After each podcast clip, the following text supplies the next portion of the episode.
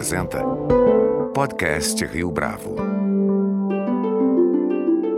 Este é o podcast Rio Bravo, eu sou o Fábio Cardoso. No episódio desta semana, nosso convidado é Fabiano Fialho Camperlingo, CEO da Samap. Na entrevista, o executivo fala a respeito da trajetória da fintech e destaca com exemplos a importância da atenção dada ao cliente para a cultura da empresa. Ao falar da concorrência, Camperlingo comenta que o dinheiro em espécie é um dos principais adversários da Samap. E ele ainda ressalta o patrocínio que a empresa tem concedido ao Santos Futebol Clube e explica por que é que a educação financeira é um dos pilares para a missão da empresa. Fabiano Fialho, é um prazer tê-lo aqui conosco no podcast Rio Bravo. Muito obrigado pela sua participação. Obrigado a vocês, obrigado a vocês pelo convite. Fabiano, para a gente começar, conta um pouco para a gente a respeito da trajetória da Sanmap aqui no Brasil. É uma companhia que se estabeleceu fora e depois veio para cá. Conta um pouco para a gente a respeito dessa trajetória.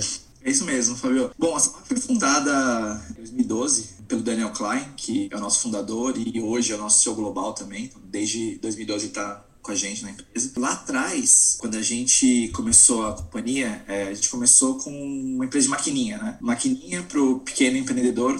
Depois de 2013 a gente trouxe a solução para o Brasil. É, e foi assim que a gente cresceu a companhia e hoje estamos presentes em mais de quase 40 países ao redor do, do mundo. E não só hoje, acho que dá para falar que a Smap não é mais uma maquininha somente, é uma globalmente é uma fintech, né? Com vários produtos orbitando esse pequeno merchant que a gente que a gente fala, né, que é o, é o pequeno comerciante. É, globalmente falando. Então, hoje a gente, além de produtos de, de pagamento no mundo físico, maquininha que tô falando, a gente tem pagamentos online, link de pagamentos, conta digital, cartão, empréstimo, enfim, tem uma, um hall aí de produtos que orbitam ao redor do, desse, desse pequeno comerciante para fazer o, a vida dele mais fácil. Né? Como é que esses mercados fora do Brasil servem de referência para a Samap aqui ou se é o, o processo inverso, o mercado brasileiro que de certa maneira se articula ou se estabelece como uma referência? Legal, boa pergunta.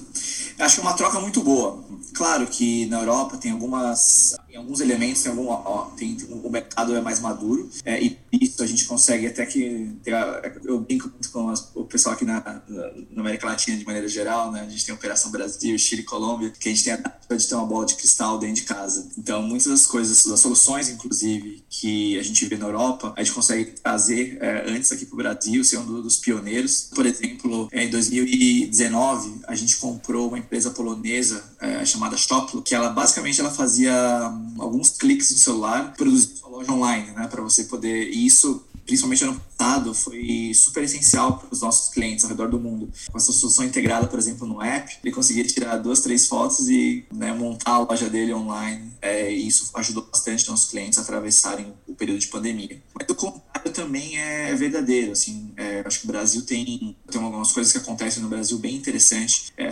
principalmente aqui no mercado de, de bem, de, de banco, de empréstimos que também a gente está exportando um pouco do que está acontecendo aqui no mercado. WhatsApp, por exemplo, toda a revolução que tem acontecido né, na, indústria, na indústria de maneira geral em fintech aqui, é, são coisas que a gente tem, tem exportado e também tem servido de lições ali para a Europa. Essas soluções mais recentes de 2020 para cá, elas aceleram, tornam o mercado mais competitivo ou, de certa maneira, vocês já estavam preparados para isso? Então, Fabio, acho que tem uma, sempre quando me perguntam sobre como é que o, o, o mercado está mais competitivo ou menos competitivo, né?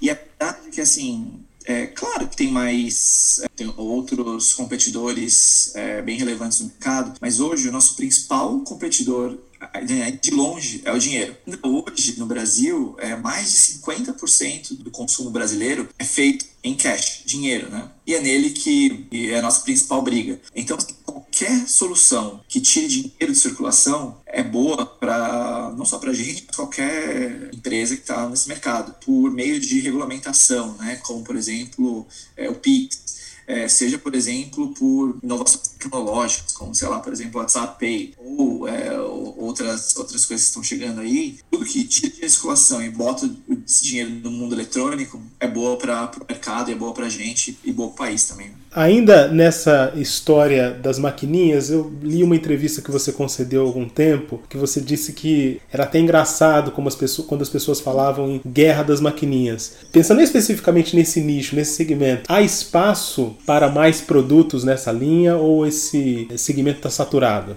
É, de forma nenhuma. Tem ainda bastante espaço. Hoje, como, como eu falei, Fabio, no consumo das famílias, o problema que a gente tem hoje é, é a presença de cash, né? Esse 50%, mais 50% que eu falei de dinheiro de circulação, quando você pega mercados, por exemplo, como Estados Unidos, Inglaterra, ele, ele provavelmente é 20, 30% no máximo né, do dinheiro de circulação dentro do, do consumo das famílias. E se você vai para países nórdicos, então, é 2, 3%, quase não existe mais dinheiro, né? Então você vê o tamanho do espaço. Além disso, pesquisas e estudos recentes, a gente tem um mercado estimado ainda de entre 20 a 25 milhões de brasileiros e brasileiras precisam de uma maquininha, é, de alguma solução de pagamento. Eventualmente nem é uma, solução, nem é uma é alguma solução de pagamento. E o mais legal de tudo é que isso é um número que a gente observa, um número que a indústria também observa é, dos concorrentes, é, perto aí de 70%, 80% da nossa aquisição de clientes novos, é quando a gente pergunta se essa MAP ou, enfim, outro concorrente é a primeira solução, a primeira maquininha deles, eles falam que sim. É, então, ou seja, tudo isso, esses três números comprovam o tamanho de, que ainda existe nesse mercado e que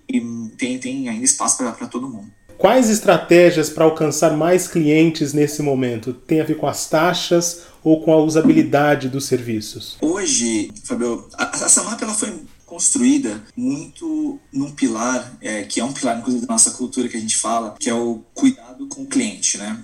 Parece que toda, toda empresa fala isso, mas a gente realmente, quando a gente fala que a gente é muito orientado por, pelo cliente, a gente realmente significa isso. Vou dar dois exemplos, tá? O primeiro, hoje, se você for um Reclame Aqui, por exemplo, a gente é a única empresa Reamil do, desse segmento, que é o pequeno varejista, hoje no mercado. Então, assim, a gente tem só, a gente é a única empresa nesse selo. É, além disso, ano passado, a gente, a gente preza muito esse negócio da transparência. E a gente lançou um desafio para os nossos clientes, clientes né, dos, dos, nossos, outros competidores, e os competidores, de achar um asterisco no nosso site campanha pública que a gente tava e a gente premiava quem achava, tava, só para você ver como é que a gente espelha essa coisa.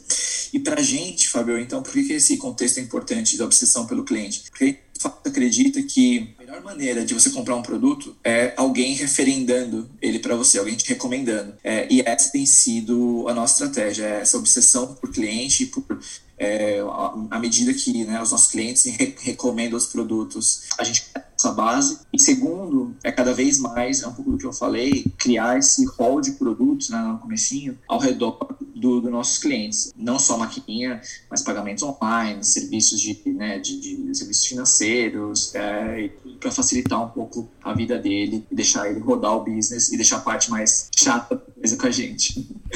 Eu queria fazer uma pergunta aqui, especificamente tratando dos clientes, no sentido de querer conhecer um pouco mais a respeito dos perfis. Você falou do pequeno empreendedor. Conta um pouco mais a respeito desse perfil para gente. Vou te falar assim. É, na nossa base de clientes, a gente tem acho que dois grandes perfis, dá para sumarizar. Um que é que eu chamo de o, o, vendedor quase que ambulante, né? Realmente trabalhando por conta própria, trabalhando é, na rua é, e sempre de maneira móvel, né? Então aqui eu estou falando da vendedora de bolo é, que está vendendo seu bolo na frente do, do, ponto de ônibus ou do ponto de metrô, é, da pessoa que está vendendo água de coco no, no, em algum parque de São Paulo, é uma pessoa que está vendendo alguma coisa no, no farol, mesmo um taxista. Então, assim, são essas pessoas que a gente tem um dos perfis, tá? E o outro perfil, alguém que tem uma loja física, um ponto de venda físico, mas que também trabalha por conta própria. Então, aqui tem um dia, pequeno salão de né, manicure, um, é, um cabeleireiro, grande característica do nosso, do nosso cliente. É, é alguém que sempre trabalha por conta própria.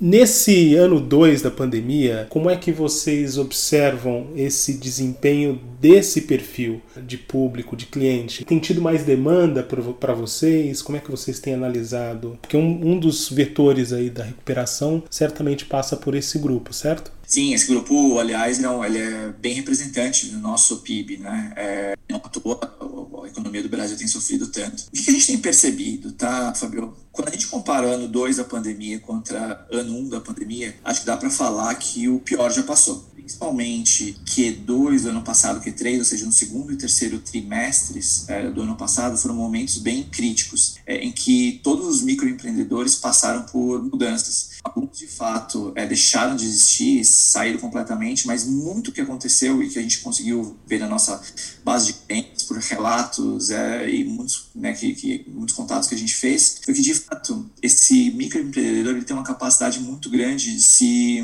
é, regenerar, se reinventar. É, então, não foram poucos os que, eventualmente, né, não tinham como, sei lá, vender na rua ou então é, oferecer o serviço de manicure no ponto físico, eles foram vender coisas que eles poderiam. Então, né, a gente tem vários, vários relatos de é, outros empreendedores começando a vender álcool gel, máscaras é, na internet, enfim, através inclusive das nossas soluções de, de link de pagamento, lojas virtuais. É, e foi essa reinvenção que eu acho que todo, todo microempreendedor conseguiu passar. Hoje, quando você, de novo, né, quando você pega principalmente o primeiro trimestre do ano contra o segundo trimestre do ano, quando, quando o, o último trimestre do ano passado, acho que a situação é bem melhor os nossos, nossos clientes também estão bem mais confiantes com relação a esse ano do que. Tem um outro dado recente da Samap que chamou bastante a minha atenção, que é o patrocínio junto ao Santos Futebol Clube. Neste momento, não só do esporte, mas da economia em geral, como é que vocês avaliaram essa inserção como uma oportunidade? A gente estava é, em busca de alguma oportunidade de levar a nossa marca para um próximo, é, próximo nível, próximo patamar. E aí isso veio essa oportunidade com com, o Santos Futebol Clube, que a gente, né, tanto a gente quanto o Santos abraçou uh, o projeto e a gente acredita que para a gente é uma maneira ímpar de não só elevar a nossa marca em termos de conhecimento para um próximo patamar, é, mas também revelar a nossa marca para tudo que ela realmente suporta.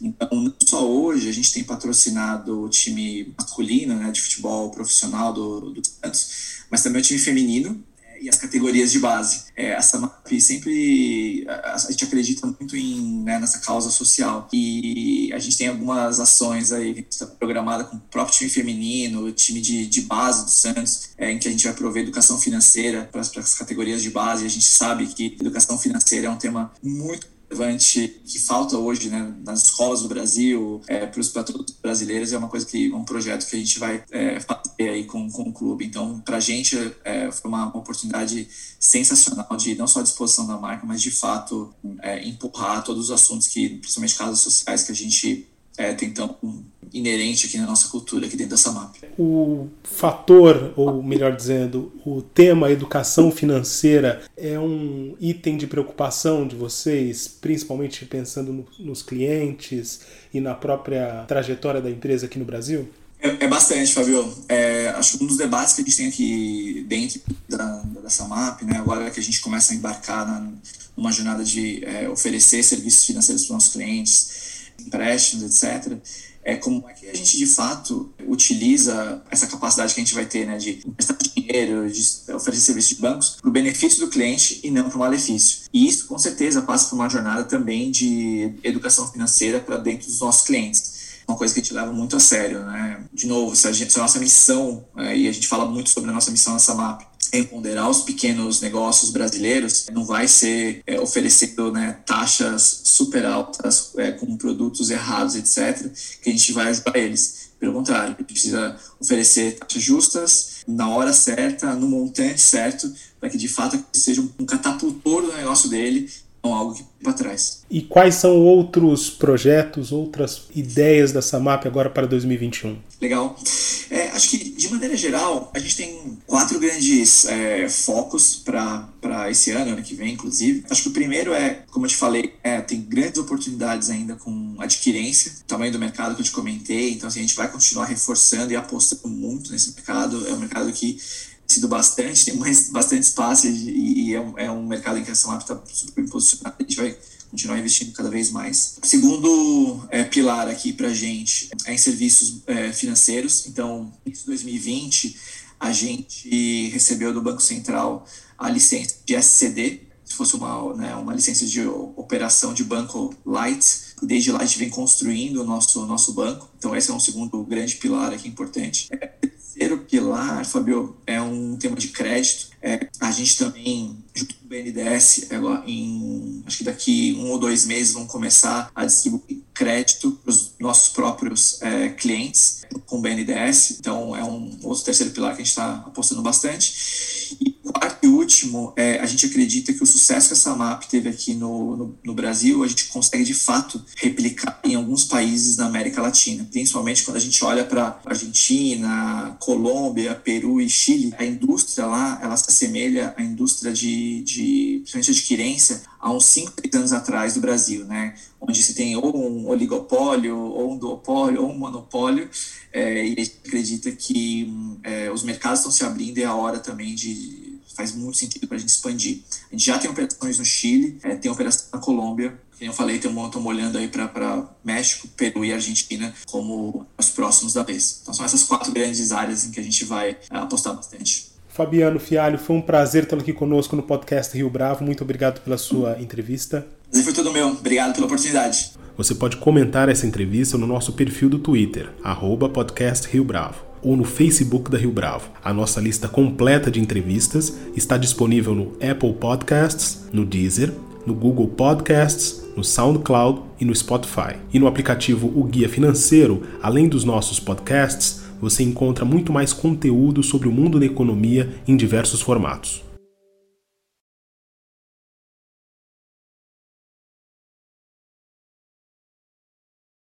Então, Fabio, acho que tem uma, sempre quando me perguntam sobre como é que o, merc o, se o mercado está mais competitivo ou menos competitivo, né? E a verdade é que, assim, é claro que tem mais, é, tem outros competidores é, bem relevantes no mercado, mas hoje o nosso principal competidor, de longe, é o dinheiro.